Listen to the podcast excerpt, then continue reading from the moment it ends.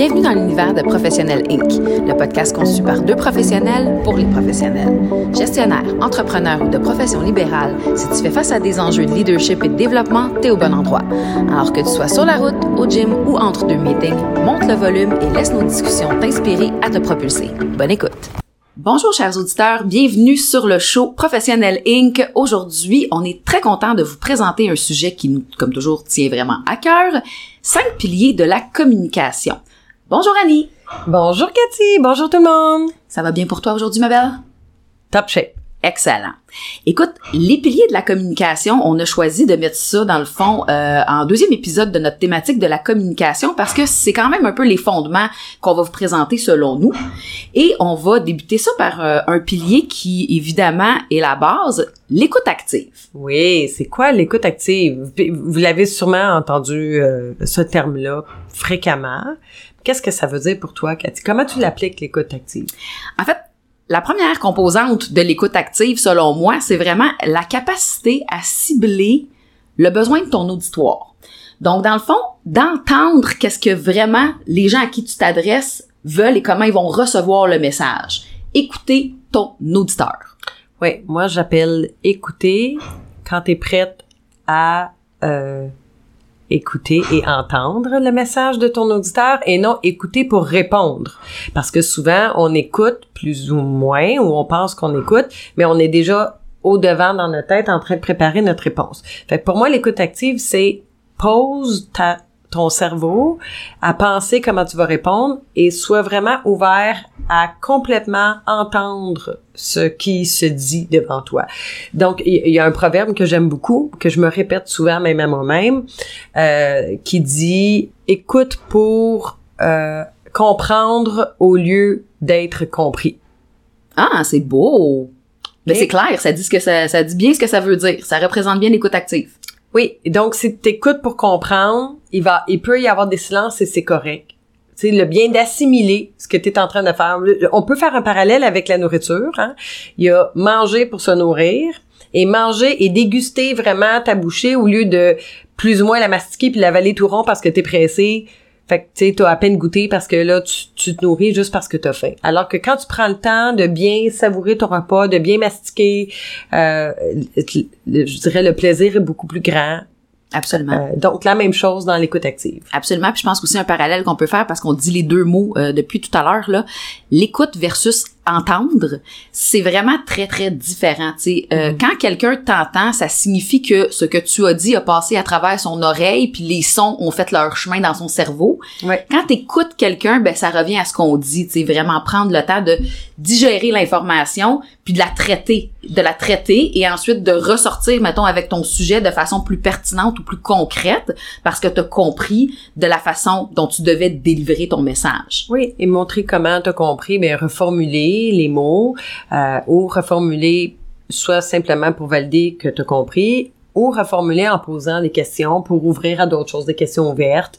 Euh, je pense que c'est important dans l'écoute active de poser des questions, ça démontre de l'intérêt. Ben aussi, je sais pas pourquoi les gens ont tendance à être un peu gênés de poser des questions, tu sais, euh, ben souvent par peur, parce qu'on entend souvent les gens dire ah j'ai une question niaiseuse, souvent donc souvent par peur d'être non pertinent ou de d'avoir l'air un peu niaiseux, mais tu sais c'est vrai qu'il y en a pas de questions niaiseuses. Si tu prends la peine de reformuler ou de poser une question pour t'assurer du bien de la compréhension de ce que tu viens d'entendre, ben en fait c'est un signe d'intelligence à, à, mon sens à moi, tu sais, c'est de t'assurer que tu as bien compris ou que la personne a bien compris ce que toi t'essaies d'amener aussi, tu sais. Donc, tu t'assures, dans le fond, d'aligner le message. Oui, c'est clair. Puis, essayez de pas vous diminuer avant de parler en disant, j'ai peut-être une question niaiseuse, OK? Fait que déjà là, ça démontre de l'insécurité. OK? Fait faites juste poser votre question, puis ça va être correct. Tout à fait. Donc, l'écoute active, définitivement le fondement d'une bonne communication. À la suite de ça, ben c'est sûr que c'est le fun d'avoir une, une belle écoute active puis de reformuler, de prendre le temps de bien comprendre, mais si ton message n'est pas clair, ta communication ne le sera point également. Exact. Puis là on parle de communication verbale et écrite. Euh, tout à l'heure dans l'écoute active, on y allait plus de, de niveau verbal, mais le point, le deuxième point, la clarté, ça s'applique autant dans l'écrit. Donc, euh, est-ce que c'est clair, c'est concis?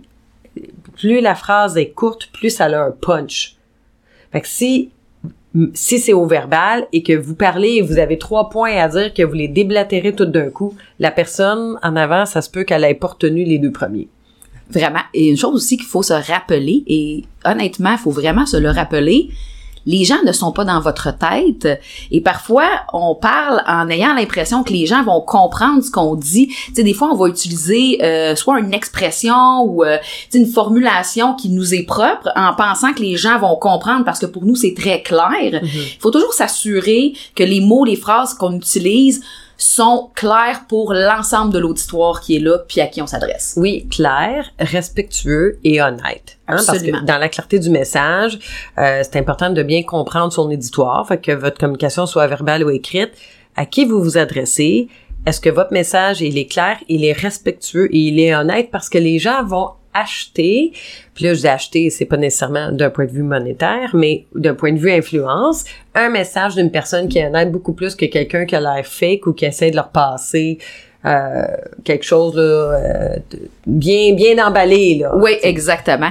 Puis un petit truc que je peux vous donner quand c'est possible de le faire, parce que c'est pas toujours possible de le faire, mais lorsque vous avez une communication particulièrement exhaustive à présenter, un bon truc pour s'assurer de la clarté de votre message, c'est de le faire lire à quelqu'un qui comprend pas du tout le sujet duquel vous allez parler. Ouais. Et de voir la réaction de la personne. Si vous êtes en mesure de faire lire ce message-là à quelqu'un qui sait pas de quoi vous parlez et que la personne vous pose des questions pertinentes, c'est que le message passe bien et qu'elle comprend le sujet. Tandis que vous allez voir tout de suite si la personne est juste incapable de comprendre de quoi on est en train de parler. Là, évidemment, parenthèse, on parle pas d'un message qui aurait un lien avec la médecine ou des terminologies euh, scientifiques. Là, on parle vraiment d'un message concis sur un sujet qui serait pas nécessairement le champ d'expertise de la personne qui le lit. Et vraiment, si le message est clair, la personne va être en mesure de vous poser des questions pertinentes pour aller essayer de comprendre. Vous allez le savoir, le savoir tout de suite.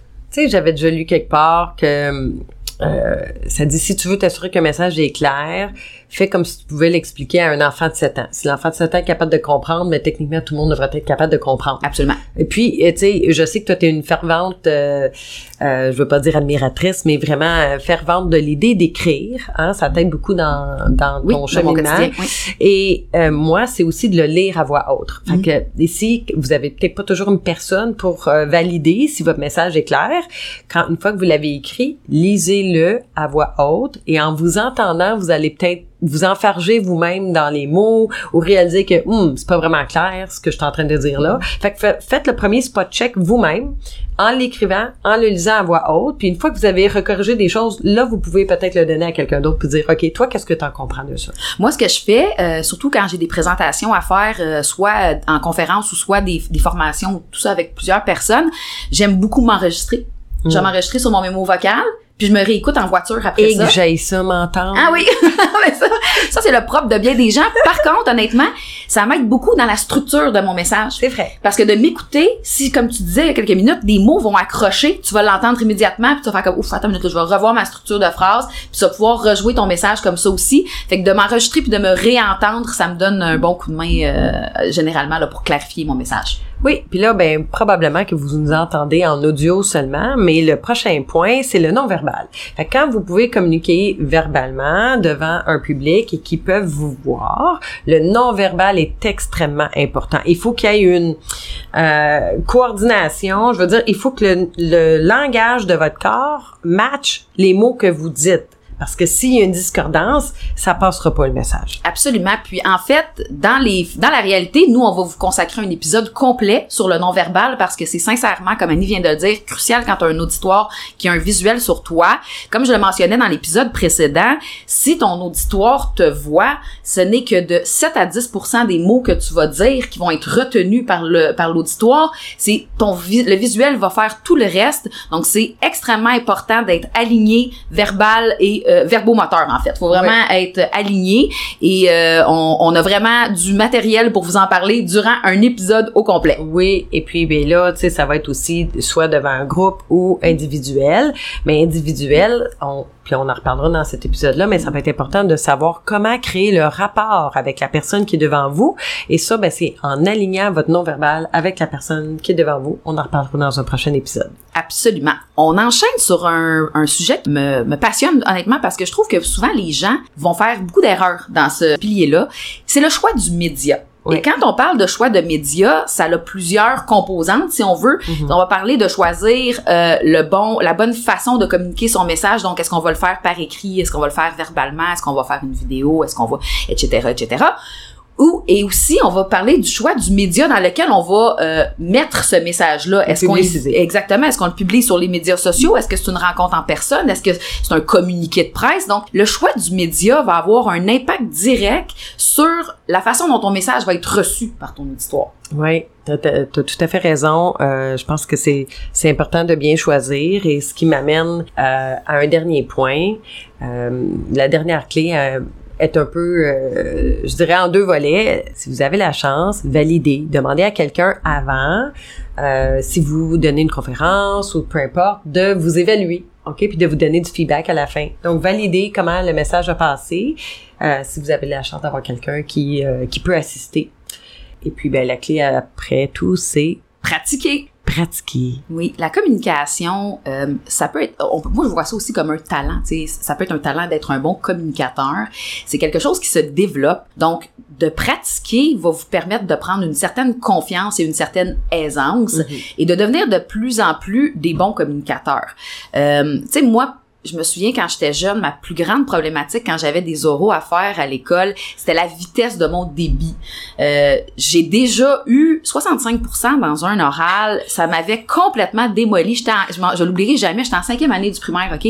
Et euh, je reçois le bulletin 65%. J'avais tellement travaillé sur cet exposé oral là.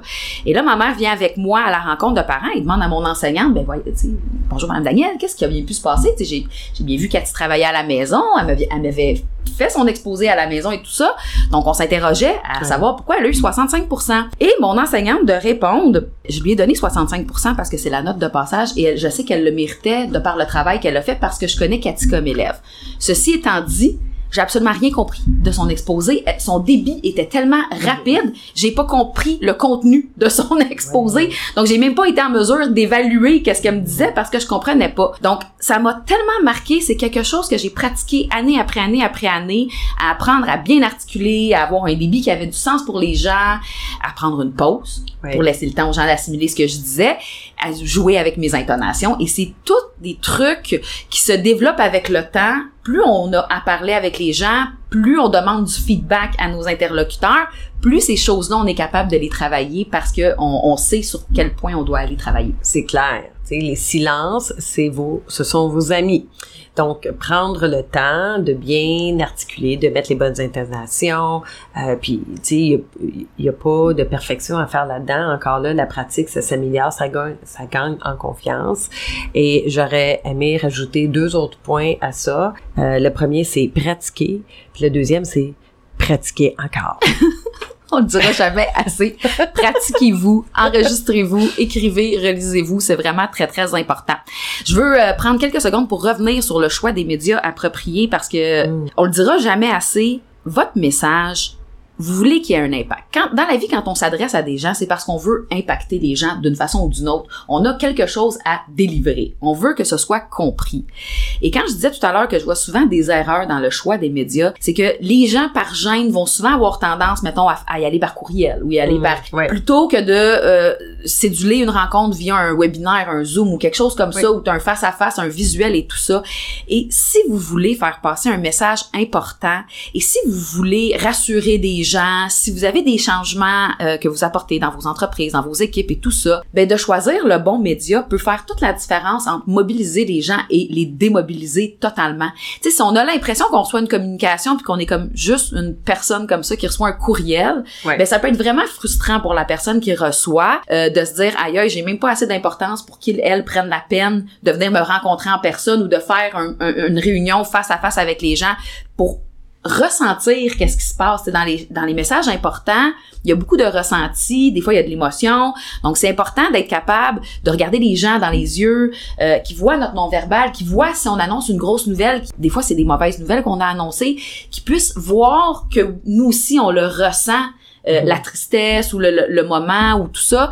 Et ça peut faire toute la différence, comme je disais, entre une équipe qui va décider de te suivre et une équipe qui va juste plus te suivre. Ouais, euh, j'ouvre même là l'idée qu'on en fasse un sujet prochain parce que il y a tellement de choses là-dedans, il y a tellement de médias sociaux de nos jours que les gens savent plus comment communiquer. Euh, même à l'intérieur d'une entreprise, euh, comme tu dis là, le, le- la mode courriel là, Mm. euh, c'est pas vrai que c'est bon pour tous. C'est pas du gel ouvert pour tout le monde. Non, exact. qu'est-ce qu'on fait par courriel, qu'est-ce qu'on fait vocalement, qu'est-ce qu'on fait en personne, qu'est-ce qu'on envoie par à travers certains euh, médias sociaux? Mhm. Je pense que ça vaut la peine qu'on qu'on le prenne comme sujet, et qu'on développe un, un peu plus. Exact. Puis euh, toujours respecter sa personnalité. Si on veut être authentique, ben faut respecter sa personnalité puis euh, trouver des façons de livrer les messages qui nous ressemblent Ouais. et qui nous rendent à l'aise. Si on est à l'aise et que les choses qu'on fait nous ressemblent, mais le delivery est beaucoup plus authentique et les gens vont le percevoir beaucoup plus positivement. Oui, madame. Sur ce, bien, on va euh, vous remercier comme toujours d'avoir été parmi nous aujourd'hui. On espère que vous avez apprécié l'information. On continue de vous le dire. Écrivez-nous. On adore vous lire. On essaie de répondre euh, le plus possible à tous les messages qu'on reçoit. Vous avez toujours les informations euh, pour nous communiquer par courriel au bas du podcast. Et vous avez également les liens pour aller visiter et suivre nos pages. Si vous aimez ce qu'on fait, à ce moment-là, donnez-nous des étoiles parce que c'est comme ça qu'on monte dans le positionnement des podcasts et qu'on pourra se faire connaître euh, plus exponentiellement et réussir à toucher plus de gens. Donc, si vous aimez ce qu'on fait, ben partagez-nous, donnez-nous de l'amour parce que nous, on en a plein pour vous.